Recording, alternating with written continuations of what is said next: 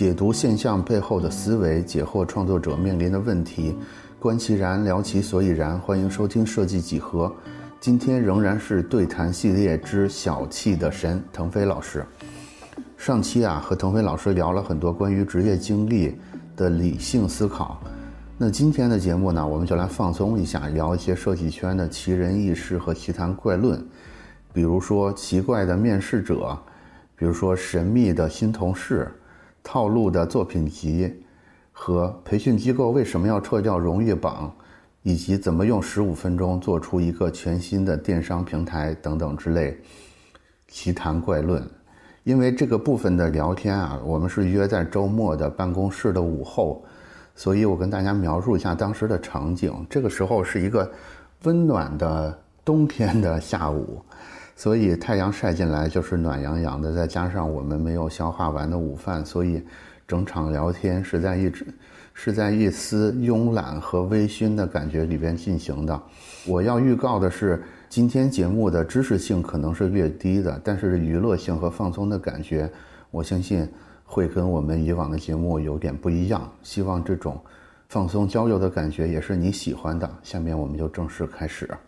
那咱们下午不是？那咱们聊的话题变成聊个轻松点的话题吧。刚才吃饭的时候接着。接着聊一聊设计设计职场奇人奇人异事奇人异事怪谈录，好吧？嗯，对，我觉得我觉得要不然先从那个奇葩的面试者这儿开始。对，我觉得这跟刚才我们聊的上一个话题有关系，就是这个，我觉得这个市场其实在一个澄清过程。嗯，就是真的，大家是因为呃逐利的视角，然后因为这个火热进到这个市场的，呃，就是同学，我觉得。可能就要重新审视一下，是不是真的要，呃，进入到这样一个设计行业。嗯。然后像像过去那个，我去呃作为管理者去做招聘，嗯，其实其实不同职级其实都接触过很多。然后反正近期印象比较深的，呃，有有两三个案案子吧。嗯。对，其中有一个是，就我们会关注到，大家大家也会看到很多有这种呃培训机构进来的一些那个。对，同学，嗯，呃，然后速成的同学，对，速速成同学，就是首先，我觉得我我我我我其实不不反对，甚至我觉得很鼓励，就是设计师其实是需要去嗯持续的学习，对，确实是，就像那个设计师，我觉得，嗯，就是通常来讲，大家去面试，可能你需要去准备简历之外，还要准备作品集，嗯，所以很对于大概率，我觉得百分之七八十的设计师来讲，就是很多时候通过你的作品，嗯，呃，很来证明。就是你是一个好的设计师，嗯，然后，所以我觉得非常典型，你能看到那个整个市场上逐渐有很多就是为设计师提供的一些培训，甚至直接面向你的作品集如何去做的培训。呃呃，首先这是有一面试的培训，怎么面试的培训，嗯，如何一轮轮的技术面试，甚至最后 HR 面试的大量的培训都会在这里面产生。我觉得这个这个。呃，我我我可以从我的经历来看，就是我在早些时候也被有有有些机构，包括可能大学老师，嗯，给你他们希望你去讲这些东西，希望你讲，就甚至我们他有老师希望你以一种商业化的机构的方式跟他一起去办一些培训班，嗯，对，为为他们的的学生，比如说后面去踏入职场，提供这种专业服务，因为这些这些事情是没有办法通过那个就是老师自己来。来做的，他必须有专业的那个，真的在这种职场中去工作的人才能提供的。对。啊，然后类比来看，你看那个其实很多海外的那个学校，有些他们去，嗯，比如说你从国内出出国留学，嗯，其实那种也是一种作，他们也需要准备作品。你是说留学那个作品那种，对，它也是一种就是需要被呃很多机构盯上去要去培训的。其实这东西跟考前班的原理是一样的。就是每个学校喜欢的画风是什么？对，这个学校的禁忌是什么？对吧？对，对，对，我我觉得现在有一种情况是，因为这个呃，我觉得设计行业在互联网设计行业在过去的些年，嗯，就是非常的呃热门。它它是体现在包括需求的量上，包括能够提供的薪薪水上。就是所以说，这里面除了正向大家呃因为热爱进来之后的一些同学，很多其实是逐利进来的。对，这因为逐利，所以他会希望把这个周期呃。不仅变得更短，而且是其实是能够偷工减料，或者说投机取巧的能够进来，是其实是有些人会呃追逐这件事情的。而且而且你不得不不得不承认的一个现实是，有的人他真的就混进来了。嗯，有的甚至还混的，嗯，呃，三混两混的，好像混的还不错。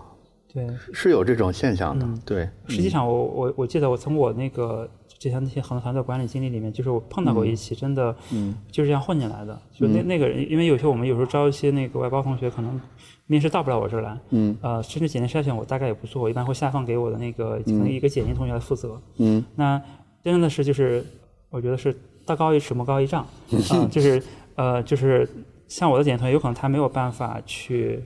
识别出来这个人，嗯，呃，究竟是一个什么段位，是不是真实的？这就是很难识别。我我刚才咱们聊的时候，不是我说，我我觉得我我看过这么多作品，接触过这么多设计师，我都被灼了眼。对，对我我当时那个案例是，呃，就是我们是做一个 B 端系统，对，然后呢，我我们要我们大概是有一到两个的名额来招一个外包设计师，嗯，然后呃，这个人最后进来，其实我的简历已经花了大概。嗯，我觉得一两周的时间，嗯，筛选以及面试掉了一百到一百五十份的简历以及候选人，嗯，然后最终才进来的，嗯，然后就是进来之后的一周，嗯，呃，会发现不管是基础的做一些 icon 的设计，还是界面的设计，都完全不长在审美点上，就是，嗯，呃，很多基础的工艺，但是他面试的时候完全在点上，对吧？对，面试的时候你会发现，不管他去讲述，嗯，呃，首先他现在先要过简历筛选的关，嗯，所以他。大概什么样的学校，然后大概什么样的工作经历，我们会觉得他简历关能过，嗯。然后以及对应的作品集，嗯，其实有反过来去看，其实你会发现，哎，好像大面上，嗯，它的质量，嗯，呃，应该还是在在一个水准上的，就是至少它切入到新的工作里来，我认为他能工作，嗯，然后包括整个过程中，他去讲述他的那个项目以及那个上面的文案，包括推导过程，你会发现，哦，大概。嗯，应该是他做的，就是对，甚至他可能是个主任设计师。嗯嗯，然后之后其实这个人其实也就这么进来了。嗯，进来之后就是刚发生的那个情况，就是你会发现跟实际不一样。嗯，后来那个呃，我的那个简历就发现这个问题了嘛，然后他就其实去会继续去追查之前的背调的情况，嗯，包括跟这个同学也就是深度的慢慢去聊到底，嗯，有什么异常吗？就是那个时候他已经入职多久了？呃，一周多。啊，一周多发现了这个问题，嗯，就是明确发现几次的的设计的质量，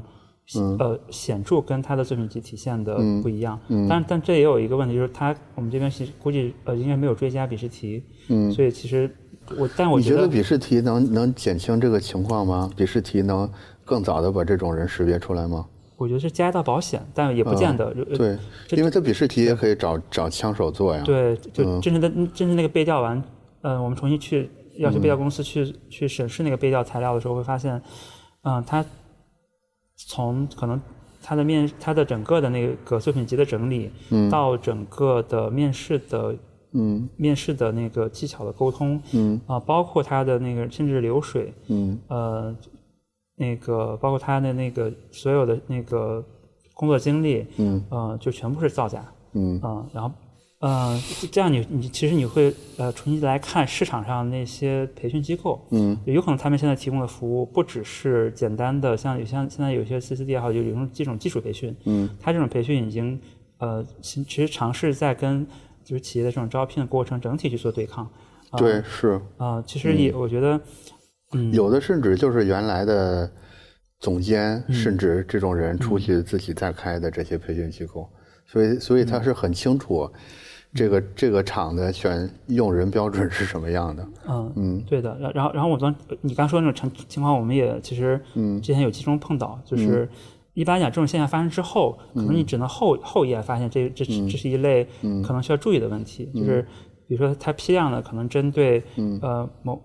某些企业，然后其实做了准备，然后让大家以不同的那种呃作品集。然后同时进入到了某一家企业，嗯嗯啊，它敏锐点你会发现啊，这好像有点问题。为什么这么多有同一所学校的这么多人同时进到了一个一个一个组织内？嗯啊，然后呃，其实可能培训机构那边他们也会比较怎么讲，没有想到这一层面，叫可能甚至把呃这些同学进到哪些厂，连照片一块儿铺出来。嗯，所以但但对企业讲，他是很非常对这个还是蛮警惕的。对，我们其实会反查，就是嗯。就是是什么人进来了，那这些人其实是要重点去关照一下。对，是，嗯。那后后来我我发现那个机构后来把他那个就是所谓算荣誉榜吧，可能就撤掉了。所以培训机构的荣誉榜是一个很大的、很很大的自首的平台。对，嗯，蛮有意思的。就是，但但其实你也能理解，就是参与在里面的老师，包括那个可能作为副业去可能参与到里面做黑做，我觉得类似有有类似算黑产了吧？嗯嗯，就是嗯，也就是说还是有内部人参与在里边的是吧？对，应该会有。就是我觉得，我觉得那句话叫什么？就是杀头的买卖，嗯，呃，有人干，但是赔本的买卖没人干。就是就是腾飞上午聊的那个话题，就是现在整个长整个这个这个行业进入到一个澄清的阶段，一个沉淀的阶段。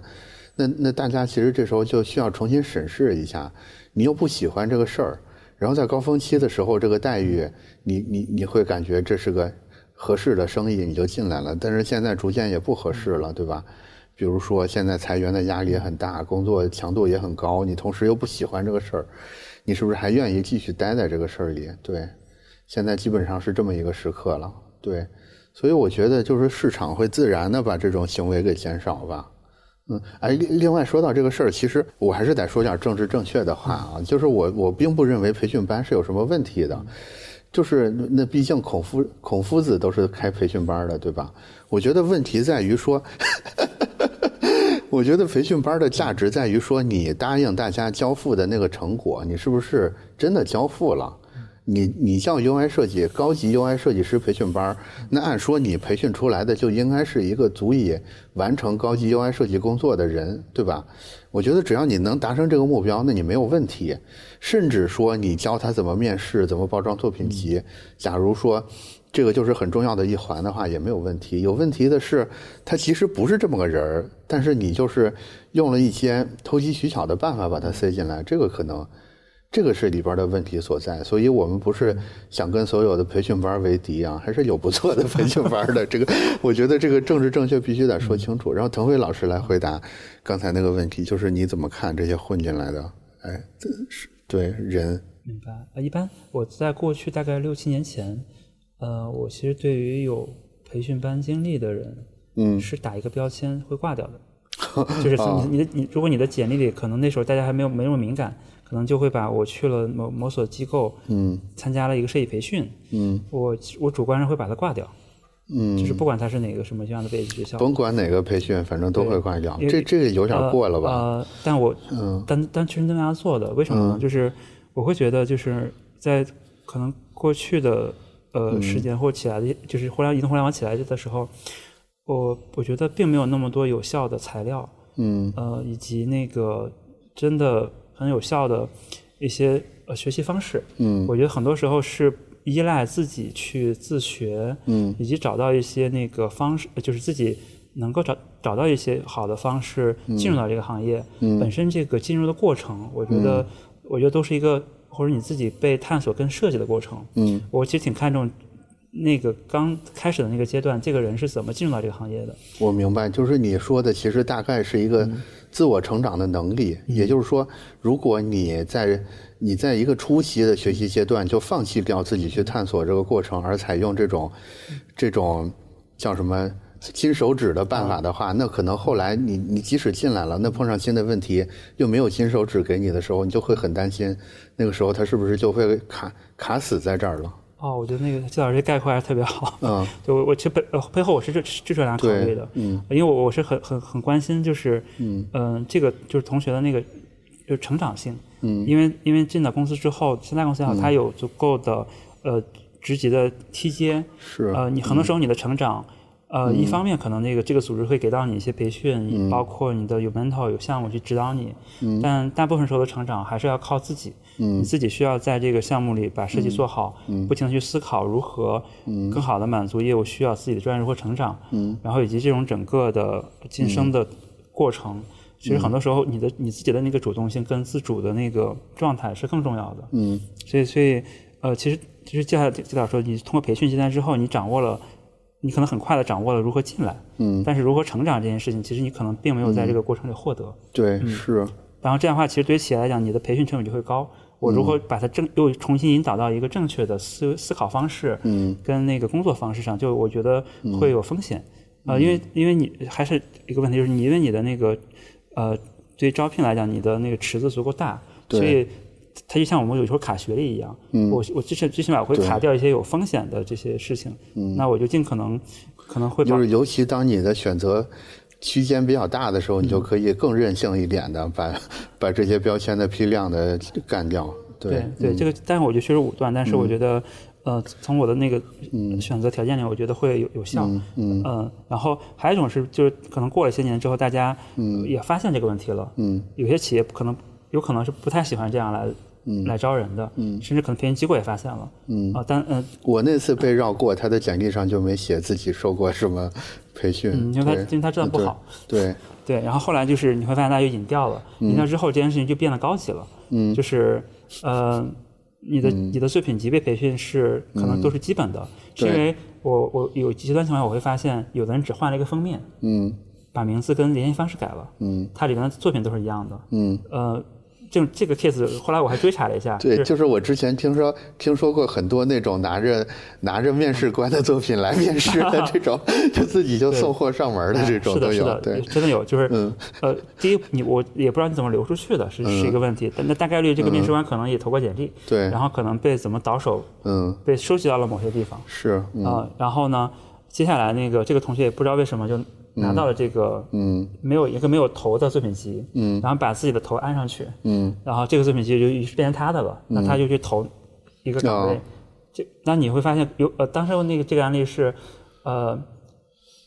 一个在职的设计师的作品集，嗯，被外面的一个培训班的嗯。同学拿到了，然后就拿着这个作品集面他们的团队，嗯，然后一看这个履历跟。这个作品是跟他们团队，他就只换了个头像，里边履历都是别人的。对，我的天哪，这真是艺高人胆大呀！艺高人胆大，就是应该有侥幸心理嘛，就觉得总不那么巧吧？对，是。然后就这种就很很夸张了。就后来后来我呃最后的追查我没有去细做，因为毕竟不是自己团队的。然后大概率我觉得他们的团队应该会好好去整理一下就这件事情。嗯。但是这事儿就是很难防范呀。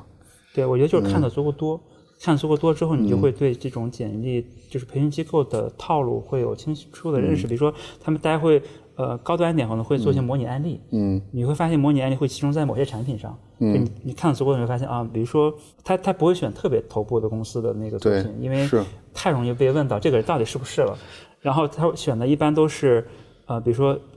大几十万的产品，然后就是他那个 DAU 量级不够出名，但是呢，好像也是一个完整的产品。对，然后。这种被杜撰，我完全回忆起来我那次经历了，就是这样的。对你看起来好像像那回事儿，对，但你也可能大概没有渠道去去那个公司真的调研这个人是不是在你们公司，是。应怎么样？就是就是那个公司的规模是一种，嗯，刚刚站住脚的创业公司这么一个感觉。对，就是你想联系他，你也联系不上他，但是你你一查他还确实有，嗯，对，就是这么一个感觉的。模拟经历一般是对。对，而且如果呃有这种情况，呃你能识别出来，就是这也是他们我在持续他们在变，他们在那个高度在提升，就是有些是明显是套路的文案，嗯，呃就是如果你真的是像我像我面试也好，我是能识别出来的，是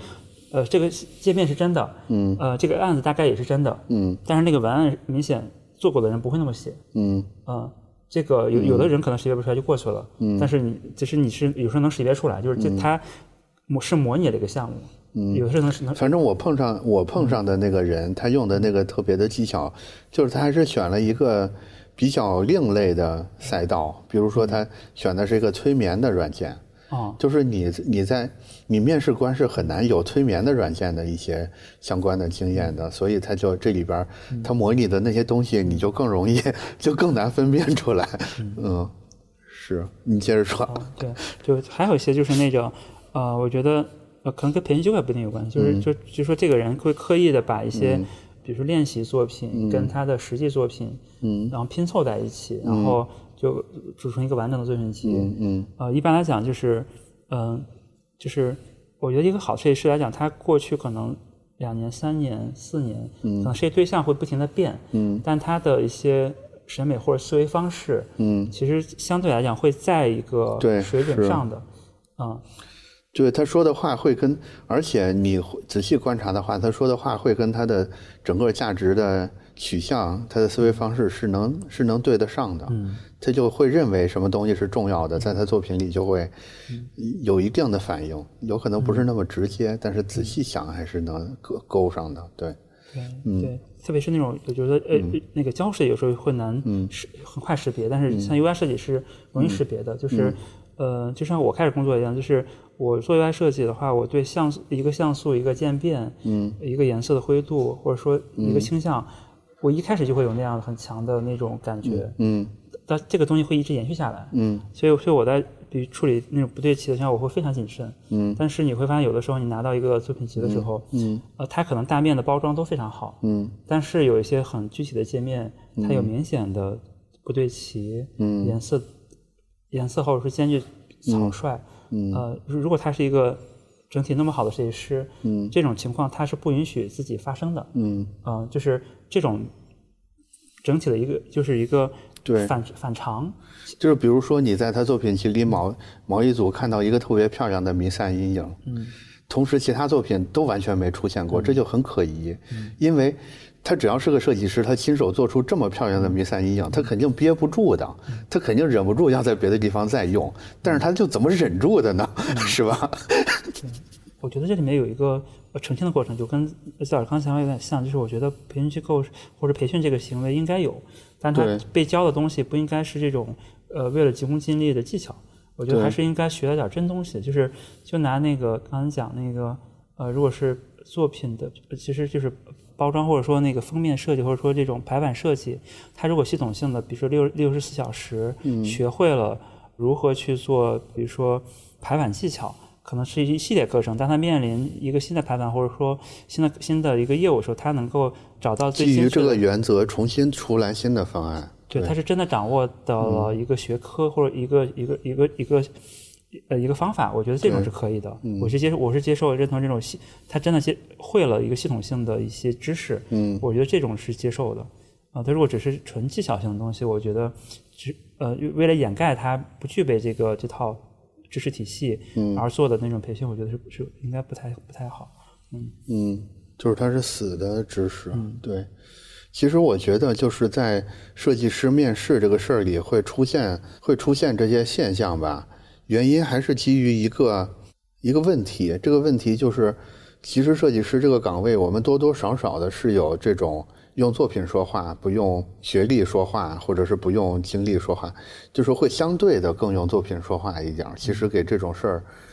嗯，是是产生这些现象的原因之一，对吧？嗯，所以解法是什么呢？就是 解法，我觉得回到我们上午聊的那个事情，我觉得。就还是你要需要专注在，呃，专业本身的这种学习跟实践，嗯，就是，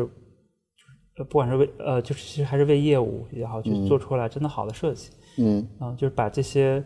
技术包括思维方式做扎实，这个我觉得才是那个正途，啊，技巧这件事情，我觉得我呃，像刚才那个案例就是。嗯。呃，你你其实相信面试官他是能够知道你是包装还是真实的，对，因为因为大家其实都是在这个，尤其是他自己如果天天下手自己在做的话，对，在天天切蒜的话，你是不是切过蒜就，嗯，对他一眼就能看出来，能识别出来对，能识别出来，所以所以有时候你要相信面试官，嗯的直觉，相信大家判断，如果真的你会发现。你因为这件事情如果被挂掉了，就是因为你的可能作品做得很好，但你的可能包装技巧用的用的少了，嗯，或者你不屑于用，嗯，然后你被挂掉，有可能这家公司也不一定适合你。对，是的，是的。那那其实这那其实从侧面证明这家公司他们选人的能力至少是有点问题的。对，嗯，就是他没法从现象里看到更多的实际的能力。对，是。哎呀，你说到这儿，我就又回忆起来我那次。我那次经历了，但是我也被漏过去了。其实也证明我这个能力有问题嘛，可能多少是，因为因为我觉得我当时还是有点警惕心理的。我还特意的问了几个问题，我说你跟产品经理沟通过程里边，感觉舒服不舒服的地方是什么等等之类的。我也担心说他就只是拿着作品集来，所以问了点儿这个可能没有经过设计的问题，但是明显是我。我想简单了，人家也准备了。哦，你你这么说，我忽然想起一个很好玩的事儿。嗯，哦，今天是第一次，我好像在谈这个这件事情，是呃，就是我在上大学之后呢，我就知道我的专业是不能吃饭的。对我，我是做版画专业。啊，对啊这个这个专业呢，大概率适合我对的，呃自己去做些，就是自己开心就好了。嗯然后，但它没有办法嗯呃生存。嗯对，然后所以我我我当时想，我应该大概率不管是读不读研究生，我最后还是出来工作的。嗯那工作呢，那你就要选择一个职业方向。嗯我当时想，嗯，大概率跟我的专业有关的可能就是设计，嗯包括我之前也喜欢喜欢这类东西嘛，然后我就开始，好，那我就开始研研究怎么未来当一名设计师。嗯然后我是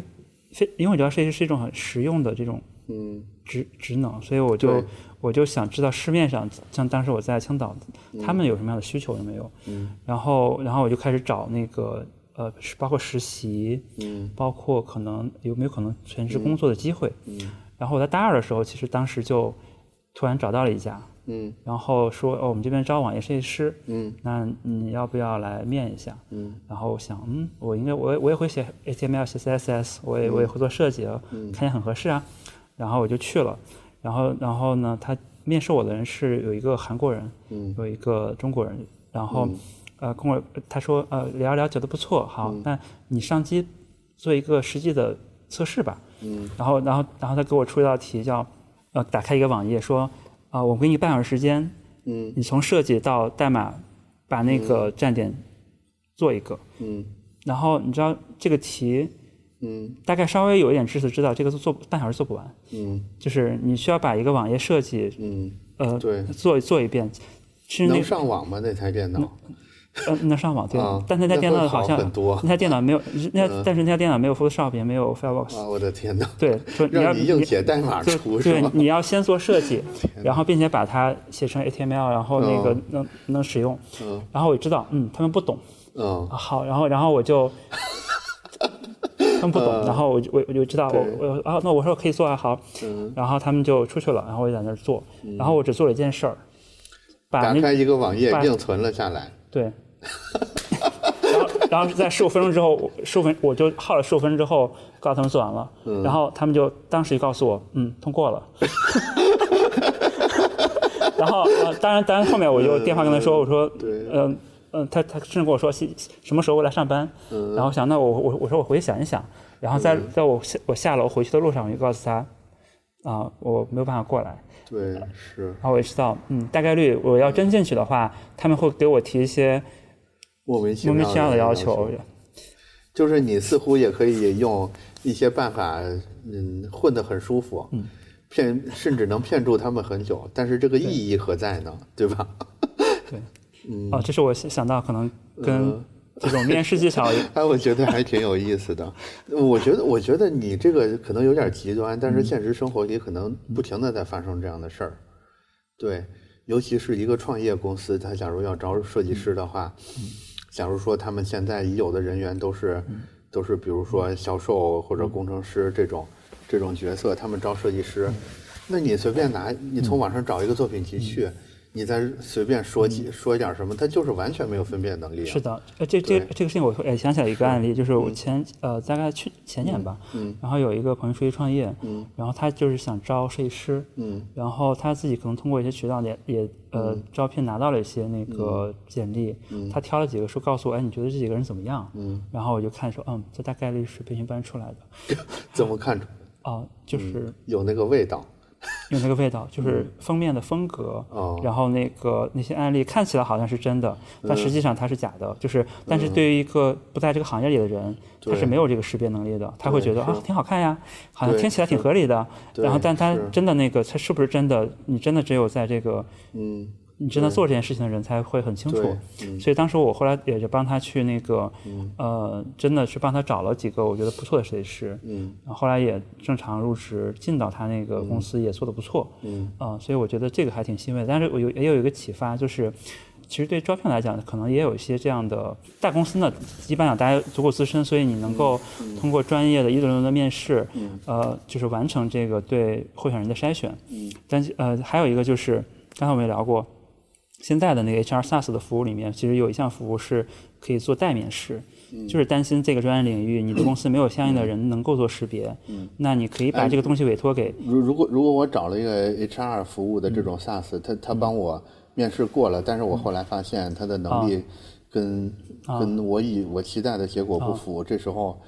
呃，他们会赔偿我，或者是免费再帮我招新的。哦，具体我没有细看，但我觉得应该属于服务协议的一部分。啊，嗯，对，但这种这个服务，我觉得第一它是有需求的，第二是它也确实能解决掉我们刚刚刚可能看到的一些问题。对，是，嗯，或者尽可能降低这种事情的发生。嗯，呃，这个其实对于这个雇佣方的这个家公司来讲，嗯，呃，还是值得花这些钱去做的。对，是。以及我们略微跳跃一下，我觉得这个也是三十五家的设计师的一个价值所在，就是他确实能帮能帮你去预见预判出一些风险来，包括比如说他能预判出来这个人是不是像他说的一样，真的真的能完成这个工作等等之类的。好，我觉我觉得嗯对，然后呢，荣辉老师今年多大？哦，我大概。是卡在这个年龄左右，三十五正好。对，你自己三十五岁的体体感跟想法是什么？哦，我先说一下，我大概一开始碰这个话题的时候是大概什么样的状态？就是我觉得不发生在我身上，嗯，是在可能是七八年前。七八年前对，七八年前我我我不是我焦虑，是嗯，当就是我会看到很就就是呃，当时会跟一些海外的公司也有交流，嗯哼，就我会发现一些四十五以上的设计师，嗯。依然在工作，还跟我交流的是很基本的，就是设计界面交互的那些很具体的问题。他跟一个可能当时的我，就是二十多岁的我是没有什么区别的。嗯，你会发现，就他们依然在做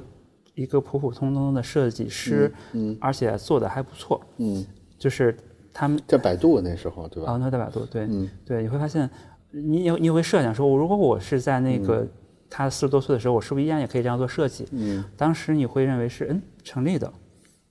嗯，是因为你会你现在仍然这么觉得吗？我依然这样认为，嗯，但他我觉得他就是可能你需要去降低，一是降低一些预期，嗯，就是因为毕竟那个环境是不一样的，就像那个，就比如说目前那个现移动互联网，就互联网也好，它其实在一个高速发展之后，可能开始。降速的一个状态，它的它的需求从井喷变成了可能收缩、平缓甚至收缩，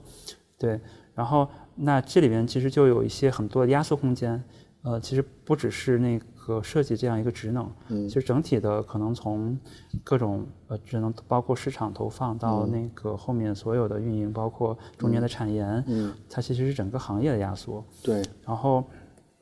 设计只是其中一环，嗯，那压缩压缩这件事情呢，就是我觉得，那就意味着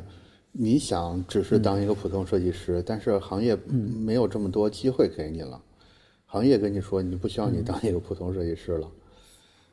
我觉我觉得这个是大家焦虑的原因所在，就是每个人都能接受我四十的时候还是当一个普通的工人，可不可以？我觉得你问每个人，每个人都觉得可以，但是工厂说不可以，就是工人觉得可以。对，我觉得一方面好像我觉得是一个社会现象，就是包括他们讲那个公务员，可能三十五岁以上，他们也也可能也不去提供那个对。机会，他们会限定这个年龄。嗯。然后可能从整个国内的行业上，大家像一些像有有些有些公司其实会那个。就是提这样的一些一些观点跟管理的方法，嗯，然后因为大家总会觉得那个新的年轻人可能会更符合未来市场或者说的需要，这是这是一种可能相对来讲没有根据，但是比较便宜，干活的动劲头也大，也听话，对 对，怎么看都应该找他们呀。但其实我觉得这里面是普世的，可能是这样，嗯，但实际上在那个就是具体的。每个案例上来讲，可能还不一样。就是像三十五甚至四十岁，他们其实依然是，就是首先互联网的那种经验折损是还是很蛮高的，在我看来。嗯。啊，所以我觉得经验可能只构成其中一部分。对。然后，另外就是他的那个保持足够的那个精力的投入。嗯。呃，如果能做到的话，其实跟其实那个更年轻的，比如说二十岁刚毕业的人要就是假如说这个三十五岁设计师。他一直在学习的话，我觉得可能也是没问题的，对。对，然后以及持续的去学习，以包括思想的变化，嗯。然后呃，其实本身没有问题，但、但显然一般人他会他会更难，嗯。就是他大家是其实需要警警惕跟呃开放的去看这个事情，嗯，怎么怎么理解？嗯、就是一般来讲，大家会受到成功经验的一个路径依赖。嗯比如说你在三十五岁之前，有呃有你可能做合作的不好，如果做得好的，相对做得好的话，你可能大概有一个路径依赖，就是我之前的角色是的命或者思考方式，对依然可能适用于下面的三年五年。对这是你可能你默认来讲会觉得那个对的，但这件事情我觉得你首先，我觉得你说的特别对，就是这个问题。其次，我有点好奇，是你现在已经，就是你是怎么发现这个事儿的呢？因为因为这个事儿它是一个反思，对吧？它基本上我觉得是很难自己主动产生这种反思的，但是你身上竟然就发生这种反思了，所所以是你已经发生过这种事儿，比如说你现在做某个项目，你在试图用三年前的某个套路，然后发现不对，然后已经付出惨痛代价了，还是还是呃发生了一个什么事儿，我觉得好像我会让你竟然就洞察到这件事儿了？会呃刻意带着这样一种就是你对抗的思维方式去想在做的事情。这个挺这个有点难，其实我我会我会觉得自己很难很难主动发现这个问题，因为这个因为这种路径依赖它是特别嗯不知不觉的发生的，嗯。好，你你你你继续说，你继续说。我只是我我刚才突然觉得特别好奇，这个你是怎么知道的？你接着说路径依赖这个，嗯对，就是就是，如果三十五岁左右，大家相对来讲过去相相对顺利跟成功的话，就是很容易产生就是成功的路径依赖。然后，但这个有可能在未来的三五年，你所过去呃成功的这个嗯。经验跟思维方式有可能不适用，但有可能环境会告诉你不适用，但你依然可能会觉得是没问题的。这里面就会产生大家会认从组织上或认为你可能不适你有你你是真的产生危机了，就是大家觉得你跟不上那个二十多岁的年轻人，因为二十岁年轻人可能开始他就具备了符合可能当下以及未来几年我们认为需要的那样的一类人。嗯。啊、这个事情我我因为我是能看到，就是、呃或者我看到了这样的案例，看到这些可能呃在路径依赖显然受到阻力的嗯。人，啊、我觉得哦，所以你发现这个事儿的点在于你观察到别人身上发生了这个事儿，就是这个观察提醒你是不是也发生在自己的身上？呃你是用这种方式？但比这个应该还要早，因为我我我我通常我自己的习惯是，我不太希望做重复的事情，嗯嗯，对，所以在这件事做成的时候，我大概就会觉得，我下次不要这样做。对，是。这这这这这个也是个有意思的话题，我们待会儿可以可以单开着聊一下这个话题。你接着说，嗯对，然后那个还还有一类同学，可能就是他只是年龄在增长，嗯。呃，对，可能在三十五岁也好，就这个节点，大家公认可能觉得会有些有些转，可能有要有转变的时候，可能他并没有成长到真的那个年龄应该具备的一些能力。嗯呃，这个其实我觉得很，也从企业来讲是蛮功利的，就大家是希望，既希就是希望员工，就是比如大公司会有职称体系，嗯你在几年几年到什么级别，几年到什么级别，你可以成长到那个那个阶段。嗯呃，然后如果其实如果没有这样的这压力的情况下，其实像我们刚刚讲，有很多很多我认识的海外设计师，嗯、大概呃五十岁的时候可能也在做，呃刚毕业两三年，职级也并不高。对，也没有关系。但是在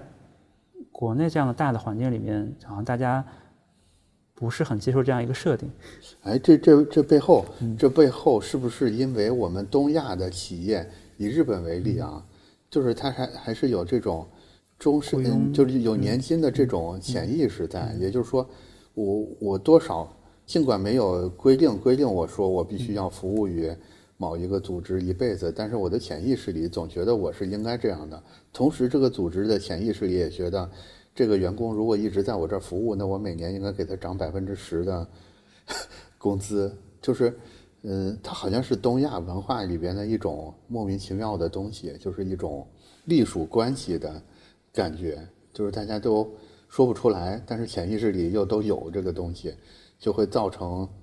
你的年纪越大，反而会给你增加更多的压力，就是你会觉得说你在这个主人家的这个服务已经配不上你每年都与日俱增的这个 这个薪酬了。我描述不清楚，但是我总觉得这个东西方的职场里有一些不一样的地方，可能日本会极端一点，我们有点中间状态，然后偏东方，我们的职场氛围，嗯，大概这个感觉，你你会有这类似的这种感觉吗？也就是说，在呃，比如说你在一个日企做设计师，然后你到五十岁了，只是一个呃执行层的职级，但是其实你的工资不少。因为因为公司会觉得这个人半辈子都在服务于我司，对吧？所以每次每次涨工资，他是还是在象征性的给你涨，但是你创造的价值又确实已经配不上你拿到的这个东西，包括你的能力其实也配不上了，有时候会发生这个错位。嗯嗯，我其实不太懂那个就是东西方或者说呃就是这种企业和公司经营的一些。历史上的模式，因为你刚刚讲那个日本的那种，呃，就终身雇佣，我觉得可能类似于是国内这种，也是也是公务员公务员就是事业单位，对，然后我的效益有可能也不见得一直会好，但是我可能有一有一个，比如说政府的背书，呃，其实我即即便亏损，我可以有依然有些财政拨款，保证我这个企业没有倒，所以那个它还是能够是。这样运转下去，对。对，在反正，在互联网发展这些年，就是互联网好像不太严重这个问题。对，可能传统行业会更严重一点。嗯嗯，其实有点有点有点用公司的形式形成的福利社会这么一种感觉。对，就不同于不同于欧洲那种那种社会福利，这种是一种企业福利。对，就日本这种公司会更多一点。就是这个企业其实按按说在市场竞争里应该已经被淘汰掉了。但是国家就硬养活着你，原因是你要硬养活着你你的那些员工，对，有时候会形成这么一个错奇怪的画面，好像东亚里东亚文明里边这种事儿会有，嗯，我因为这个因为这个可能涉及什么社社会学问题，已经远远超出我能 能 hold 住的范围了啊，所以怎么说呢？我再往回收一收，收到咱们题上来。就是如果你真的四五十岁了，还是个普通设计师的话，有可能成立，但是你心里会特别不舒服，因为你还是还是有一种我在占公司的便宜的这种感觉。嗯，就我是接受那个，我自己来讲，我是接受，比如说四五十岁，如果你有机会回到一个，嗯，呃，什么样？就像我们刚开始聊的那个设计的工作模式，嗯，呃，如果你可以更换一种。比如说跨时跨时空地域的工作模式，嗯，呃，以不同的方式去做设计，我觉得这种焦虑可能就不见得存在，嗯，就包括可能你有机会去非互联网行业，我我我不知道其他行业的焦虑会不会更少一点，或者该大家更需要经验的积累才能做到什么样的设计，嗯。嗯，我觉得可能会好一些，对，因为互联网公司普遍没有没有这种动不动寿命几十年。上百年的企业是不太有的嘛，在传统行业里就有。对，我说这个情况更多的会发生在这种百年老店里，对，形成了一种人身依附的契约关系。对我来问一下刚才那个问题啊，就是我们会发现，其实人啊大概可以分成两种，第一种是如果我已经做成了是一个什么事儿，我就会反反复复的用我这个成功的套路。另一部分人就是你说的，就是你。你会觉得说，即使我十分笃定这个方法是好使的，我下次也会想再试一试有没有别的方法。你觉得你现实现实生活里边接触，你觉得在设计师你接触的设计师里边，这两种人的占比是什么样的？我第一种应该是显著的高。嗯嗯，因为那个从设计师来讲，就大家通常讲喜欢，或者说。不自觉的行业都在讲方法论，嗯，方法论的大大概大家的想法就是方法论的本质就是这东西。方法论的本质，一方面是它是不是大规模的，嗯，呃，可以被被被使用跟复用，嗯，呃，所以所以本质本质上方法论就是一种成功的经验的一个路径依赖的表现，嗯。嗯，所以所以那个从即便互联网来讲，就大家的方法论其实，呃，其实代表了那个。嗯，就是我是一个成功路径依赖的一个一个体现。嗯，所以从来讲，可能大家不会去按第二种思维方式去考虑这个事情。嗯，但第二种的，那个东西的又又是一个又是一个辩证的关系，就是我我是希望产生新的方法论来延续或者说打破之前的方法论。嗯嗯，但是你的目标也是个方法论。对，嗯对，但这又就又又回到了第一件事儿。所以所以你要看一下，我觉得嗯，你真的在思考的是，真的是在解决问题呢，还是真的只是为了做而为做？赋新词强说愁，是吧？嗯，嗯，我我大概明白这个这个感觉。所以这这个要是回到我们上午上午聊的 AI GC 的话题的话，呃，我会认为说方法论的下一步就是被被算法应用，所有的方法论它的下一步就是接到这个里边来，然后然后变成一个产品，用这个产品再来塑造使用这个产品的人，直到他们完成这个人跟这个工具的一种超级、超级契合，来达到一个飞速的。呃，来达到来来达到一个飞速的旋转，同时也失去了所有的变通。外界环境稍有变化，他们这个就飞速的奔向一个嗯不可挽回的境地。对，所以所以你能听出来，其实我是我是后面那种了，我是我是觉得说，嗯，所有研发所有已经沉淀出来的方法论都把它喂给算法，然后人应该不停的在奔跑着找下一个方法论的路上去。就是用方法论是机器的事儿，